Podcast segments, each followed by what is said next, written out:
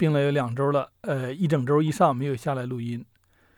二零二零年九月六日，星期日，《木片集》作者周作人，读书人李荣宝。十四，喜剧的价值。我少听京戏，但是对于地方戏却是看了不少，所以也有很多的感触。第一，觉得中国戏文有一点与别国不同，值得一说的，那便是偏爱喜剧。照普通说法，喜剧可分为广义、狭义两种。广义的是团圆结局的戏，虽然中间尽有悲欢离合、近似悲剧的片段，但节目总是欢喜汇合，以大团圆收场。从前乡间习惯。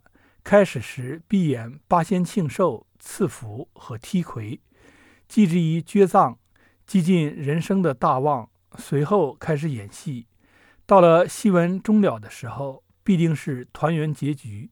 在整本演出时，那无问题。有剧中人表演结婚了事，就是后来不是这样做了，也还是如此表演。譬如一出打仗的戏完了。将军刚刚停枪进去，接着便出来了一生一旦，匆匆向外边纳头边拜，表示拜堂之意，也即是说这一天的戏算是完了。观众也都了解这个意思，在喜乐声中看见两人交拜，便说拜堂了，纷纷准备走散。这种习惯不晓得别处有没有。小时候看绍兴戏，记得如此。这说来已是五十年前的事了。狭义的喜剧，便是戏剧中滑稽部分，以诙谐的言语博得观众的一笑。这种喜剧在文艺成绩上不算太多，但在艺术演出上却很是丰富。我们只需回忆戏文上附镜的重要，便可以知道，因为这些喜剧差不多都是由附镜来演出的。地方戏上的《舞美图》里的老丁，《紫玉壶》里的大师爷，都是极精彩的角色，是很受观众所欢迎的。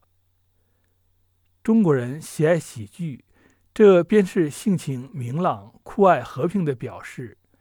世界上有些民族偏爱悲剧，对于人生别有看法，我们也不必表示反对，也只是我行我素。仍旧喜欢我们的喜剧罢了。